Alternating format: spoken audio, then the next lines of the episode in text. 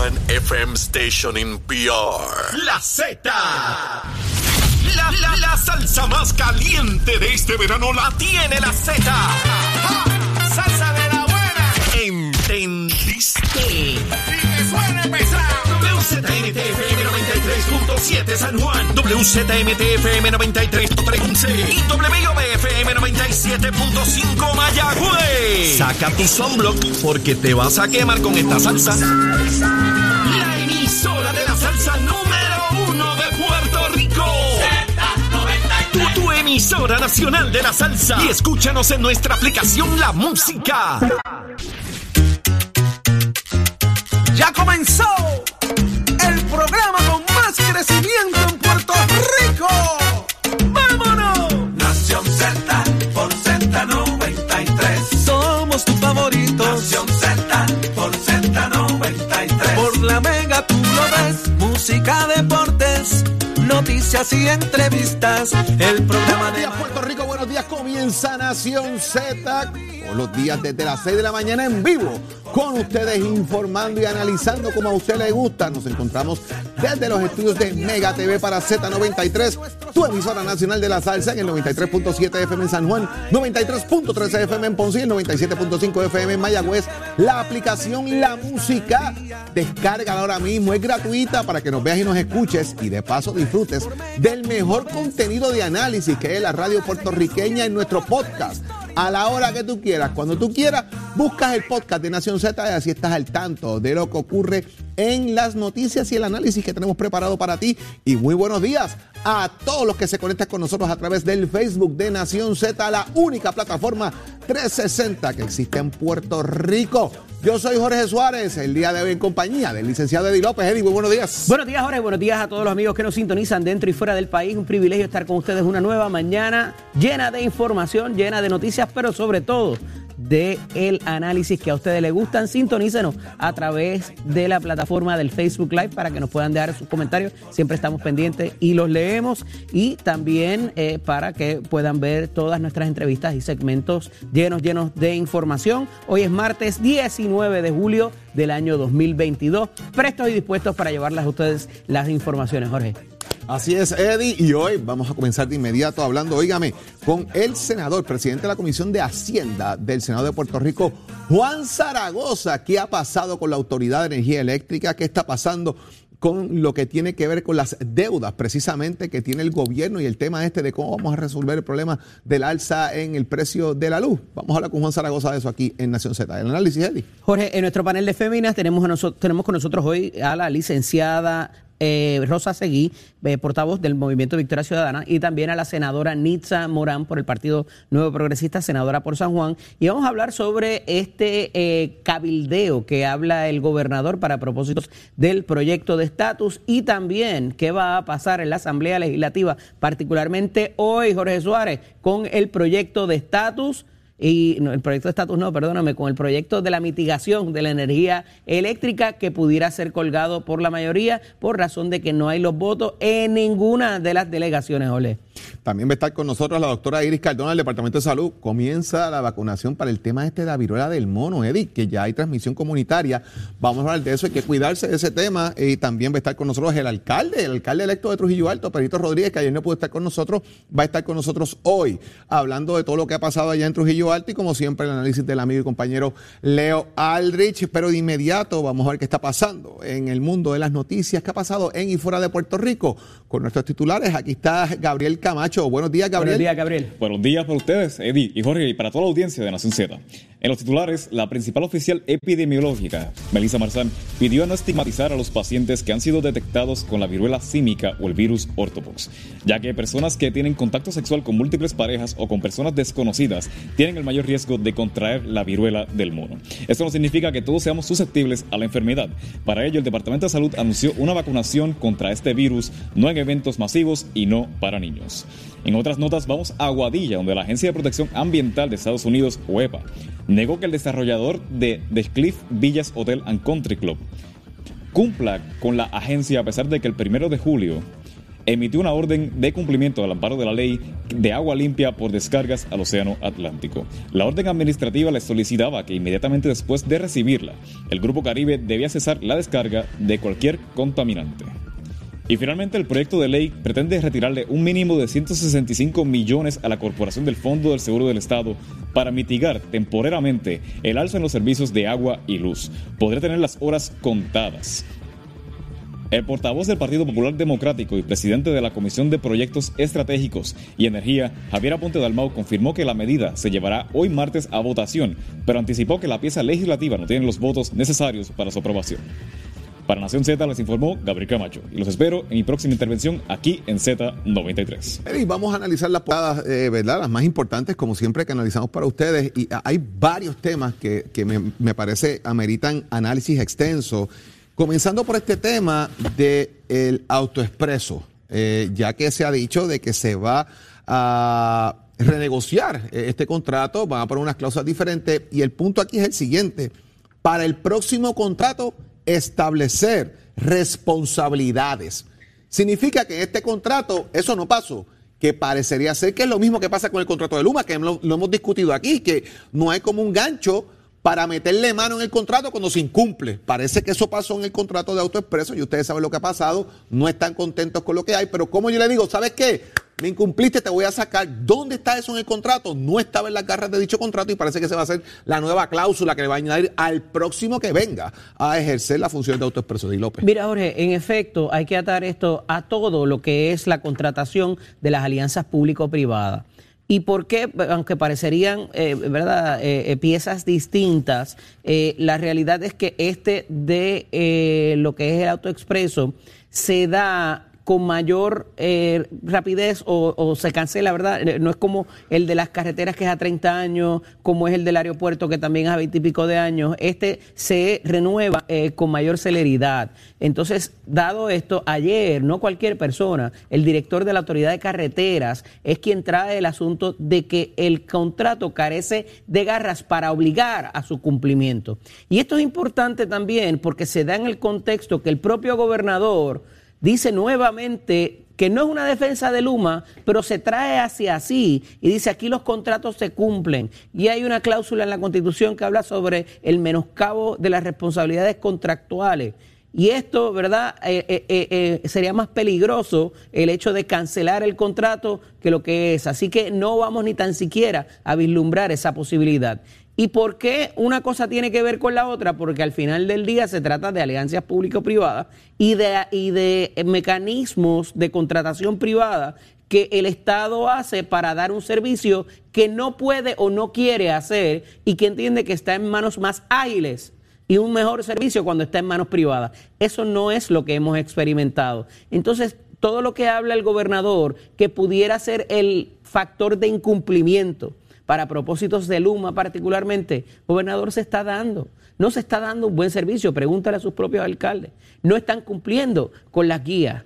Hay un escándalo adicional que trasciende hoy a través del Colegio de Ingenieros y Agrimensores también. Jorge, que sé que vas a hablar de eso. Pero al final del día, lo importante de toda esta contratación, llámese las carreteras, llámese el aeropuerto, llámese Luma, llámese el autoexpreso, es que estos contratos provean para que ante un incumplimiento no solamente se haga un informe, que ese informe se pueda llevar y tenga consecuencias y esas consecuencias sean directas para ese contratante, ese contratista que tiene que reparar el servicio y asegurarse de que tiene los recursos para llevarlo a cabo y que simple y sencillamente no se tire para atrás y diga, no me lo van a cancelar. Ese es un contrato sin garra. Por tanto, si yo no arreglo la loseta número 17, que me la han señalado por el año y eh, por el pasado año y medio, y no hago nada, a mí no me va a pasar nada ni me van a quitar el contrato. La impunidad. Ese es el issue, ¿verdad? Como muchas otras Muchas otras cosas, ¿verdad? Que lo llevamos a la parte eh, criminal, ¿verdad? Pero cuando vemos esto, tampoco hay consecuencia. De acuerdo. Yo ni sé nada, pero no me importa. Señores, aquí hackearon el autoexpreso. Se perdieron un zafacón de millones de pesos. Le cobraron a todo el mundo lo que era y lo que no era. Y aquí no pasó nada.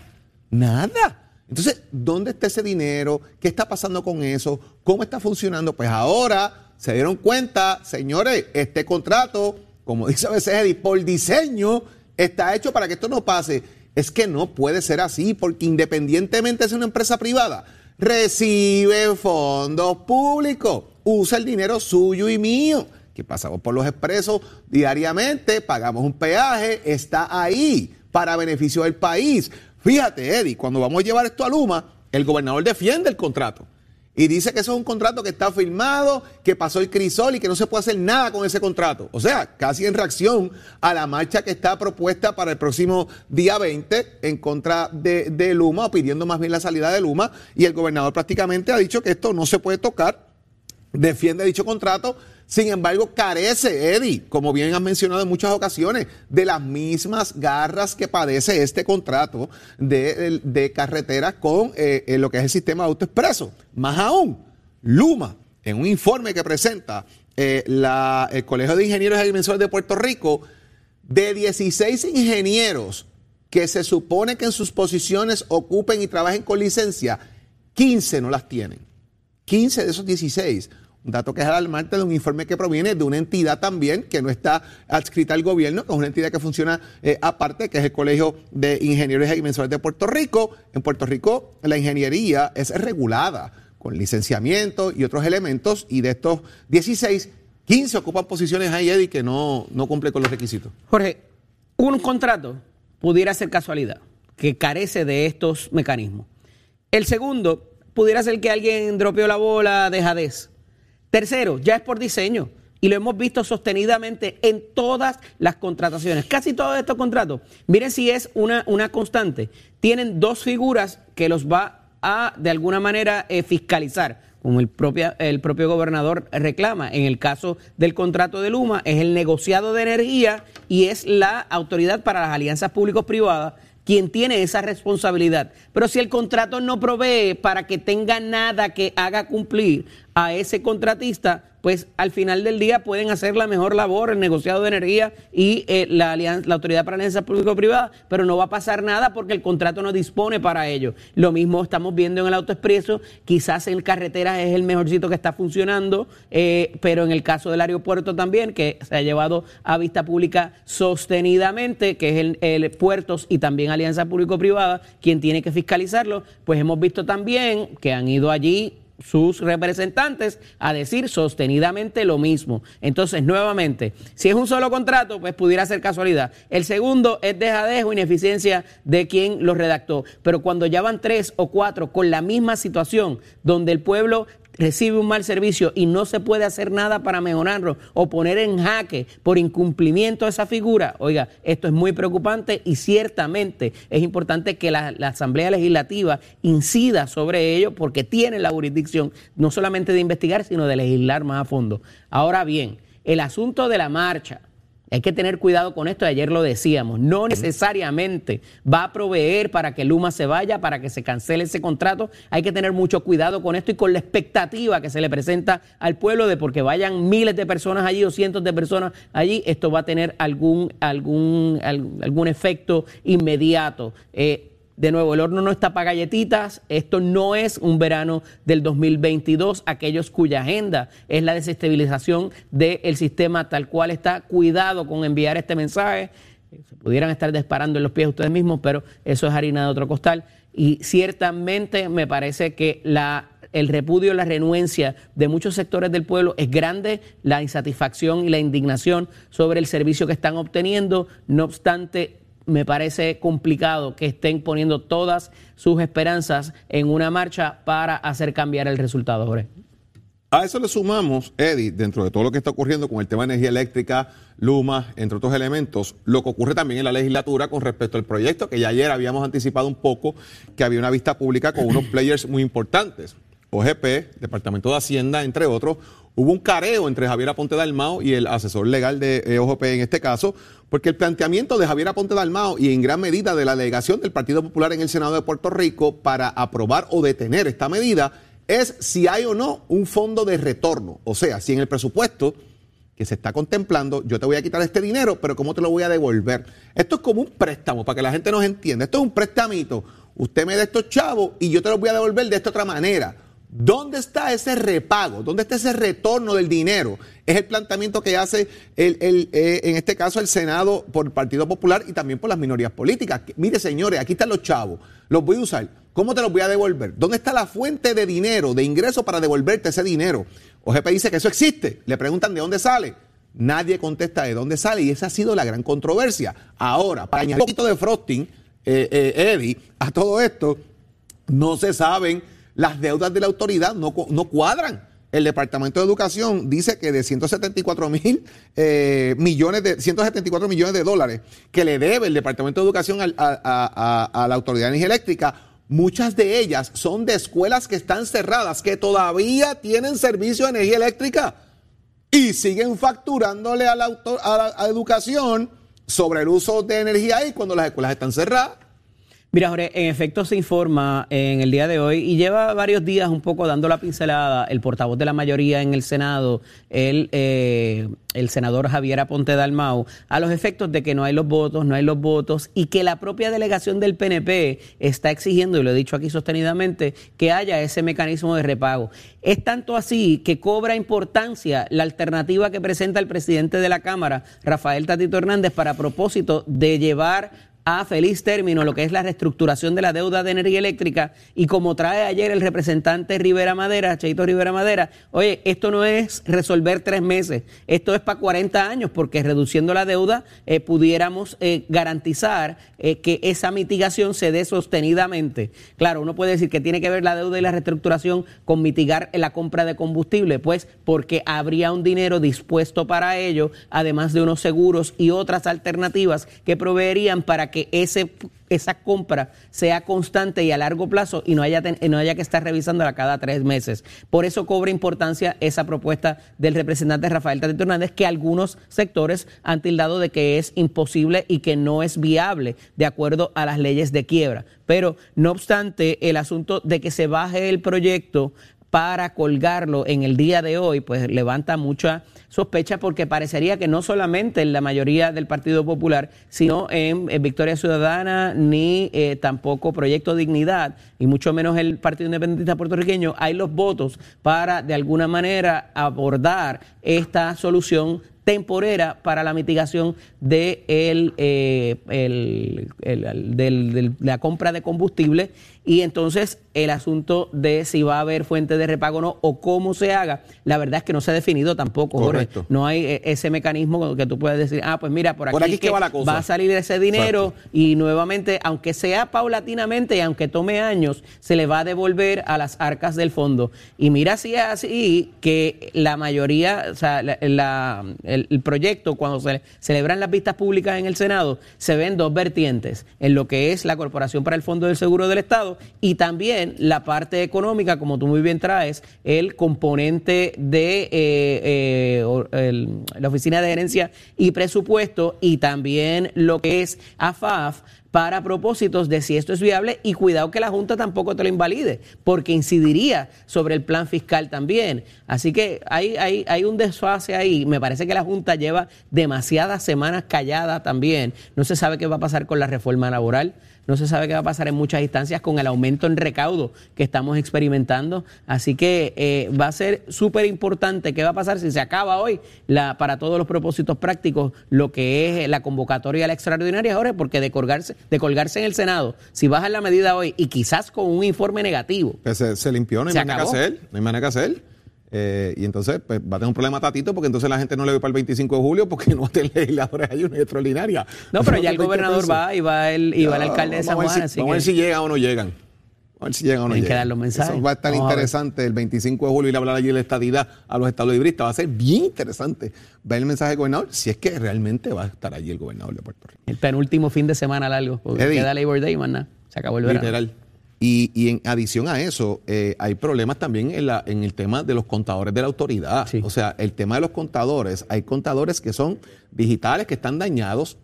Usted no puede ver cómo está corriendo el contador en el flujo y es información que obviamente está llegando a muchísimos ciudadanos en Puerto Rico lo que está ocurriendo. La autoridad de alguna manera pudiese leer uno pudiese leer digitalmente lo que ocurre, pero usted no lo ve. Entonces, crea esta cosa de que todos los, todos los meses me sube la factura, no por el combustible, sino por consumo, que es el planteamiento que se hace, pero está la deuda. existe la duda. Mira, es que eso está pasando de verdad, yo no lo puedo ver, cómo lo reflejo, y eso ha creado que ahora no hay contadores eh, digitales eh, y que pues está en espera de poder resolver, y la gente pues obviamente está escéptica con este tema. Eddie, en, en otro lado, un precedente extraño y peligroso, lo que ha pasado ayer en el Instituto de Ciencias Forenses, en el sentido de que para el año fiscal que comenzó el primero de junio, de julio, perdón, se supone que hubiese un aumento de mil dólares para los empleados del Instituto de Ciencias Forenses. Sin embargo, eso no se reflejó eh, eh, para ellos y, eh, de salario, ¿verdad? Y no se reflejó y entre 200 a 250 empleados no se reportaron a trabajar el día de ayer al instituto, lo que provocó obviamente un corre-corre allí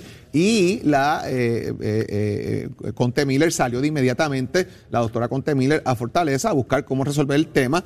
Se resuelve utilizando dinero federal para subsanar el impacto que tiene, ya que el gobernador dijo, mira, es que el presupuesto lo secuestró la Junta, lo secuestró la legislatura, no tuve break de añadir eso, así que se usaron más de 3 millones de fondos federales para subsanar este tema y ya están regresando a trabajar. Ellos no tienen derecho a huelga eh, no pueden hacer paros tampoco, así que lo que decidieron a través del unión es no reportarte a trabajar. Es complicado, porque lo vimos en educación, con las huelgas y la cosa, para que, ¿te acuerdas que tú decías un chispito al dulce? Sí.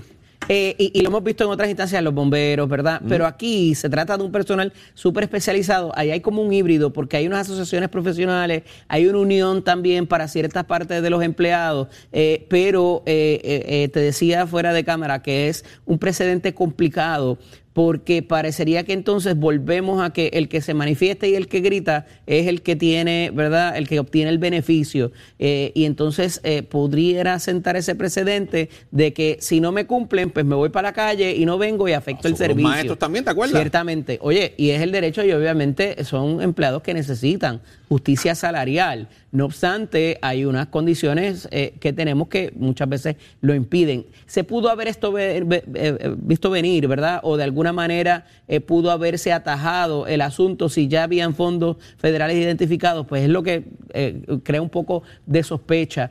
pero ciertamente este, este personal es muy importante y no queremos tener que volver a los días de los vagones en, ¿verdad? fuera de, medicina forense para propósitos esperando por, por semanas eh, que se llevaran a cabo las autopsias. Así que hay que de alguna manera trabajar con este asunto y eh, también ver qué, puede, qué pudiera eh, trascender más allá de esto, porque ese aumento se le prometió a varios grupos de empleados eh, de otras agencias también. Bomberos está incluido ahí, emergencias médicas está incluido ahí, así que hay que ver cómo, cómo todo eso se va a atender, Eddie. Y entonces volvemos al Blue Flu, al Red Flu y a la madre de los tomates flu. Y, todo eso flu. Y, ahora vendrá el Monkey Flu. Claro. Con la viruela esa del mono Complicado. y la cosa. Entonces, por otro lado también, eh, Noelia García, la secretaria de Gobernación, ha dicho que esa investigación externa que está haciendo el Departamento de Educación sobre el desempeño de Héctor Joaquín Sánchez. Fortaleza le está dando el visto bueno a que se haga, que cree que eso hay que hacerlo, que hay que atenderlo. Si aquí se utilizó de manera incorrecta una posición para adelantar causas políticas dentro de la agencia, Fortaleza quiere que eso investigue, esas son las presiones que ha hecho la Secretaría de la Gobernación, lo que me parece lo correcto en el sentido de mantener el proceso ¿verdad? Eh, de la pulcritud y del balance político en la agencia, porque son fondos públicos independientemente de estos nombramientos, Eddie. No obstante, Jorge, ella levanta el asunto de que esto pudiera resultar académico. Y la única manera que pudiera resultar académico es porque ya él no está en la agencia. No obstante, si hay un planteamiento político o de discrimen político más bien, esto pudiera perseguirlo y la eh, investigación reflejar eh, hallazgos que sean complicados en la figura personal, ¿verdad?, eh, del funcionario público. Así que no creo que esto esté tan al otro lado, ¿verdad? Y que no tenga resultado práctico. Eh, veremos a ver qué, haya, qué hallazgos arroja la investigación y cuál es la consecuencia de esto, si es que se presionó gente o si no se le dio oportunidad a gente. Y esto es más allá de la cuestión administrativa o lo que pudiera redundar en el servicio público de esta persona, más allá de eso pudiera resultar también en eh, quizás eh, reclamos judiciales por daños a cualquier persona que haya sido víctima de no haber sido el elegido para ciertas posiciones dentro de la agencia. Edito, ¿alguna vez te has caído, te has levantado y has ido corriendo? Eh, para ganar una carrera. Esa es complicada. Eso está complicado, pero ¿saben qué? De eso nos viene a hablar Tato Hernández. Usted tiene taza de café en la mano, escuche esta cuando noticia se te que Tato los nos va a zapatos. traer los deportes. Que, óigame, esto que hizo Beverly, manda y va, Tato. Mira, nene, Eddie nunca ni se ha caído y no ha ganado ni en el field day de Kindle. Pero se le rompen los Cuando se zapatos y rompen sigue los bailando. zapatos, los es zapatos complicado. por estar bailando ahí a todo lo que da. Los zapatos que, que tenía ahí, que esa marca Charol, que ese día tú sabes, estaban vacilando y eso, pero fue que bailó, nene, hasta los comerciales Así fue. en su, en su boda. Tacho, yo bailé y me tomé. No, en la boda de Jorge, que hay mucha gente confundida que el que me casé fui yo, por si acaso. Eso es un augurio, Eddie. Eso es un augurio. La gente está pidiendo No, que eso no va a pasar. quién La gente pidiendo a gritos que te ¿Quién cogió cases, eso es lo ¿Quién que pasa. La jeva de así que imagínate. Bueno. Eso no va a pasar. Tato, ¿qué pasó con Beverly? Vámonos Cuéntame. con los deportes que estamos súper emocionados. Mira, todos saben que hemos estado hablando de que está aconteciendo el Mundial de Atletismo allá en la ciudad de Oregon. Pues viene la parte del maratón que se corre ayer tempranito en la mañana y la nuestra, la Beverly Ramos, iba en la carrera, ya entonces ya tenía en mente tener nueva marca nacional para así cualificar directo para las Olimpiadas. Pues qué pasó en el kilómetro 12, se tropezó con una de las coronas, se cayó, se peló la rodilla. Ella pensó como que se iba a quitar, pero cuando se paró se sintió hasta mal dijo, no, espérate, espérate. Y siguió por allá en el kilómetro 18, 19, iba alcanzando al bonche, ahí se coló, se metió y mira, de 36 que había llegó número 20 y llegó con buen récord porque hizo 2.31.10.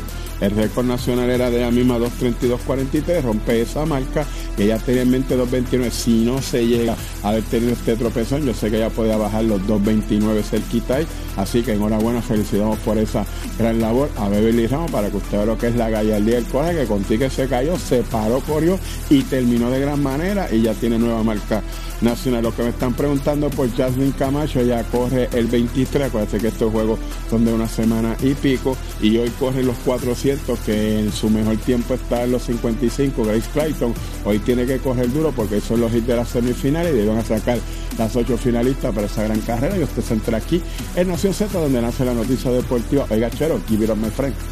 Ponte al día. Aquí te informamos y analizamos la noticia. Nación Z por, por, por Z93.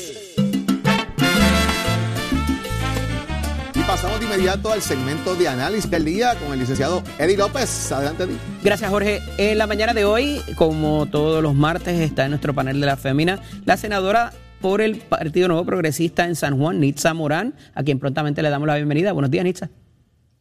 Buenos días, buenos días a todos. Buenos días a Eddie, a todos los radio oyentes y televidentes. Gracias. Ahí está también la portavoz del Movimiento Victoria Ciudadana, la licenciada Rosa Seguí. Buenos días, Rosa. Buenos días a todas las personas que sintonizan, a la compañera Morán y a ti, Eddie. Bueno, compañeras, el día promete y parece que hoy pudiera bajarse inclusive a votación el proyecto este de eh, la mitigación para la compra de combustible. Hablábamos eh, casi ahora sobre eso, Jorge y yo. Y aquí hay un factor importante que es eh, el, as- el asunto de mitigar, más allá de mitigar la mitigación, de alguna manera eh, identificar una fuente de repago para devolverle esos chavitos al fondo eh, más adelante o paulatinamente, pero de alguna manera devolverlo y no saquearlo como quizás se ha hecho en el pasado. Comienzo con, con Nitza, senadora. ¿Cómo, eh, o en manos de quién más bien, estaría la responsabilidad de identificar esta fuente de repago que eh, la propia delegación del Partido Nuevo Progresista ha levantado? Sí, mira, eh, sabemos que el proyecto en sí no había hablado de una fuente de repago, eso se estuvo viendo en las pistas públicas y hemos estado conscientes de que la práctica financiera que han tenido otros gobiernos anteriormente no ha sido la más sana. Pero la pregunta fue en las vistas públicas este, si esto, ¿verdad?, debilitaría o pudiera poner en riesgo eh, la Corporación de Fondo de Seguro del Estado si usamos, eh, hacemos utilización o el uso de estos 225 millones de dólares para poder mitigar lo que es el aumento de los servicios básicos. Eh, el rotundo fue un rotundo no.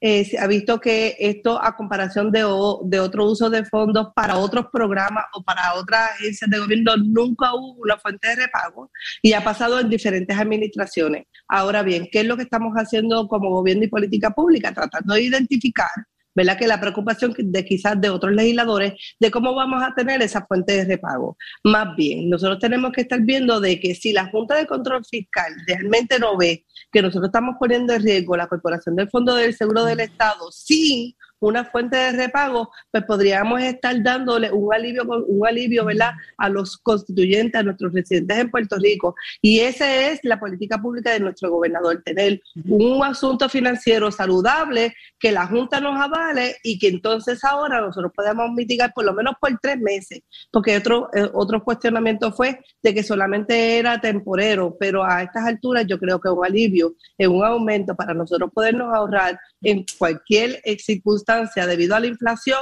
yo creo que es meritorio. Ahora bien, van a estar analizándose el grupo de AFAF, el grupo de OGP, dijo que iba a estar buscando la, ocultando la posibilidad de dar alternativas de fuentes de repago de mediano a largo plazo. Así que yo creo que estamos siendo responsables y hago un llamado a los legisladores de que realmente miren esto. Otras veces se ha utilizado estos fondos para no precisamente a los ciudadanos. Esta es la primera vez que se está tratando de hacer algo para poder mitigar la inflación Así que auguro que por favor analicen, analicen que este es por primera vez un asunto que nos pete a todos, que nos va a afectar a todos por igual y que vamos a ser responsables en los términos financieros. Licenciada, parecería que aunque se identifique esa fuente de repago como quiera, la medida no tiene los votos y por tanto es que el, el portavoz de la mayoría en el Senado dice, pues mira, vamos a bajar la votación, a lo mejor con un informe negativo o la descargamos y que sea lo que Dios quiera porque como quiera se va a colgar. ¿Qué, qué, cuál es tu parecer? Eh, bueno, si lo dijo de esa manera, Eddie, ¿verdad? Me parece que no le está dando eh, la, importancia que merece. Yo, pienso eh, que el Senado llevó a cabo unas vistas públicas en tres comisiones, ¿verdad? Así que me, parece que ese era el proceso que había que, llevar a cabo. y creo que, ¿verdad? Como bien dice la senadora, pues hay unos cuestionamientos que se hicieron a FAF, a OGP, y no pudieron identificar esa, esa fuente de repago. Eh, yo creo que más allá de identificar esas fuentes de repago, ¿verdad? Que es un problema muy grande, que cómo lo vamos a subsanar. Digo, eh, licenciada, yo insisto en mi pregunta, ¿de quién es la responsabilidad de identificar esa fuente? Si es de la legislatura, si es del Ejecutivo, ¿de quién? ¿Verdad? También. Bueno, eh, yo creo que la legislatura, ¿verdad? Ahora mismo que tiene ante sí votar sobre esa medida, pues es que tiene que, tiene que decidir si la va a identificar antes de la aprobación, que era una de las cosas que se dijo que se iba a hacer, que era enmendarla, y eso hasta ahora, ¿verdad? Pues no tengo información de que haya pasado. Por eso, así que pues me parece que la legislatura es quien tiene que tomar la decisión si va a aprobar una medida con o sin fuente de repago. Eh, pero pues para, para, para, la discusión, ¿verdad? Eh, me parece bien importante señalar que aunque sí en los números, ¿verdad? Un presupuesto, una tabla, se ve que el fondo está muy bien, eh, lo cierto es que hemos visto las denuncias de mantenimiento, falta de mantenimiento de las instalaciones y también los patronos, ¿verdad? las personas que están aseguradas ahora con una inmunidad completa, pues están en riesgo, ¿verdad? Ese, ese fondo se utiliza para poder pagar eh, unos seguros eh, compulsorios eh, y lo único que puede recibir la clase trabajadora por accidentes en el trabajo. Eh, y pues yo creo que los pequeños y medianos comerciantes también tienen que alzar la voz. Así que la legislatura, como me preguntas, ¿verdad? Tiene ese deber de representar directamente al pueblo. Yo creo que en, este, en esta ocasión más allá de las agencias, ¿verdad? Yo creo que todas las personas, los pequeños y medianos comerciantes, los patronos asegurados, igual que los trabajadores y las trabajadoras que van a recibir esos servicios, pues se van a poder ver afectados por esto. Así que más allá de la legislatura, en cuanto a tener esos fondos, también tiene que pensar en cómo va, qué, qué puede suceder en cuanto a los patronos no asegurados, ¿verdad? la posibilidad de que hayan esas lesiones y no tengan con qué cubrir eso, esos accidentes. Senadora, si esto se cuelga hoy o de aquí al martes que termina la convocatoria, ¿dónde queda la figura de Pedro Pierluisi y su liderato? ¿Queda lacerado? No, al, contrario, vemos que se han buscado algunas excusas para no poder este, aprobar este proyecto, que por primera vez se está sacando unos fondos de una agencia que no está en peligro financiero para ayudar a todos los ciudadanos en Puerto Rico a mitigar algo que está pasando mundialmente. Yo creo que la CERA, el resto de los partidos que están aquí este, representados en la legislatura, porque están buscando una excusa para no ayudar al pueblo. Nosotros vamos a ser responsables, estamos llevando la voz, estamos llevando la información, agencias están haciendo lo propio, la Junta de Control Fiscal, mi gente, no ha tenido nada que decir en contra de este proyecto. Es la junta la más difícil que se hace en asuntos financieros y para poder sacar algún tipo de dinero de nuestras agencias. Y ahora, y ahora que tenemos la oportunidad, todos estos partidos dicen que es el momento de buscar el repago, que se puede usar unos fondos federales. No está en problema la corporación vamos a darle paso al alivio que se está tratando de, tener en los servicios de agua y luz para nuestra gente y nuestros constituyentes que nos están escuchando en el día de hoy. Eso es lo que trae el proyecto. Si se ha utilizado otras veces billones, billones de dólares para mitigar otras situaciones que nada tiene que ver con lo que está sucediendo hoy para agencias, para programas que no nos afectan a nosotros como ciudadanos, ¿por qué no hacerlo esta vez? Vamos a estar diligentes en poder buscar una fuente de repago y vamos a darle a los ciudadanos por lo menos un alivio de tres meses en este alza de agua y luz. Es el momento de actuar y llamo nuevamente un llamado a los legisladores que busquemos las alternativas ya está aprobado. La Junta de Control Fiscal se fue en contra de la, del proyecto de Tatito ya le dijo que eso no va. Sin embargo, en el 931 tenemos todas las posibilidades para llevar el alivio. Por favor, analicemos. Estamos siendo responsables como gobierno y yo creo que el asunto de poder reponer ese dinero empete en el gobierno central y yo creo que estamos siendo diligentes. Eso se vio en las vistas públicas. Licenciada, esa excusa de la cual habla muy bien la senadora pudiera venir inclusive de parte de la propia delegación del PNP y de la y de la comisionada residente que ha sido muy fuerte en todo esto de energía eléctrica. Le sostengo la pregunta, ¿dónde queda parado el liderato de Pedro Pierluisi de esto colgarse y no eh, llevarse a cabo? Yo creo que luciría mal, ¿verdad? La pregunta hay que contestarla directamente. Yo creo que hay una, un esfuerzo del gobernador eh, y del Partido Nuevo Progresista para aprobar esta medida, ¿verdad? Así que eh, me parece que la, contestación es esa, Eddie, pero yo creo que quien sufre es el pueblo de Puerto Rico. Yo entiendo que es una medida que suena es muy simpática, ¿verdad? Y sí queremos alivio y por supuesto que lo queremos ahora mismo, eh, pero no podemos continuar haciendo las cosas de la misma manera simplemente porque se ha hecho, no ha funcionado, ¿verdad? no tenemos un alivio energético, no hemos cumplido con la ley de la transición acelerada hacia la energía renovable, que es un alivio que va a ser por siempre. Así que yo creo que sí que debemos utilizar eh, el dinero de, de una manera adecuada y me parece que utilizarlo para esto temporero, ¿verdad? Que todas las agencias, incluyendo el negociado de energía, ha dicho que no, que no puede ser cualquier, uh, cualquier cosa, ¿verdad? No se puede hacer cualquier cosa para dar un alivio temporero. Eh, tenemos que, que, analizarlo y discutirlo, ¿verdad? Y yo creo que las vistas públicas eh, han logrado eh, esclarecer que el propósito loable de este proyecto, pues no va a ser un impacto verdadero y va a causar más problemas que, soluciones. Así que yo estoy de acuerdo con la senadora que tenemos que movernos a buscar alternativas, ¿verdad?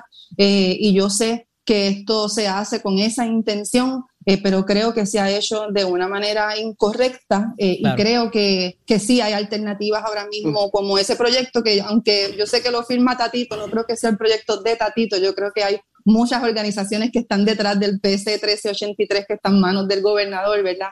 Eh, y no quisiera limitarlo a un partido político, sino a un movimiento que viene de, distintas organizaciones. El tiempo nos corre en contra, ciertamente, tanto aquí como a la legislatura, para atender este tipo de tema. Eh, me parece también ya el aumento está en efecto, ya surtió efecto en los primeros días de julio, así que ciertamente hay que mirar esto con más detenimiento, sea esta la alternativa o cualquier otra que se presente. Gracias a ambas por estar disponibles para nosotros en la mañana de hoy. A ustedes, buen día. Un abrazo. Buen día a todos. Jorge, pasamos contigo. Muchas gracias, Eddie. Ya está listo Tato Hernández. Óigame, hoy, hoy se juega el All-Star Game de las grandes ligas. Tato, cuéntame, ¿qué es lo que hay? arriba, señoras y señores, como dicen los nenes al lado de casa, la mesa está hervida. Así que ya usted sabe cómo esto, hay tremendo ventazo, juego de estrella. Toca en Los Ángeles, que desde 1980 no se hace un juego de estrella allí en el Dodger Stadium, pues ya usted sabe, va a empezar por la Liga Nacional Clayton Kershaw. Para mí había otro lanzador que está un poquito mejor, parece el de la casa. Tiene 7 y 2, efectividad de 2.14. Por la Liga Americana empieza el de Tampa Bay Shane McClellan, que tiene 1.71 efectividad con 10 ganados y 3 perdidos. Así que eso va a ser tremendo juego. Duelo de ajedrez para esos dirigentes que van a estar poniendo y trabajando con esos muchachos ahí. Por igual pues tenemos dos lanzadores que van a estar participando. El, lo de los honrones ayer lo ganó ese que está en pantalla, Juan Soto. Dígame, el Blin se lo puso el, el, conejo malo, así que ya te sabes cómo eso. Pero mientras tanto, ese muchacho resaltó una oferta de 15 años y 440 millones. Parece que él dice que él quiere un poco más o menos años. Vamos a ver qué es lo que pasa. Usted se aquí en Nación Z, donde nace la noticia deportiva. Hay gachero, give it my friend.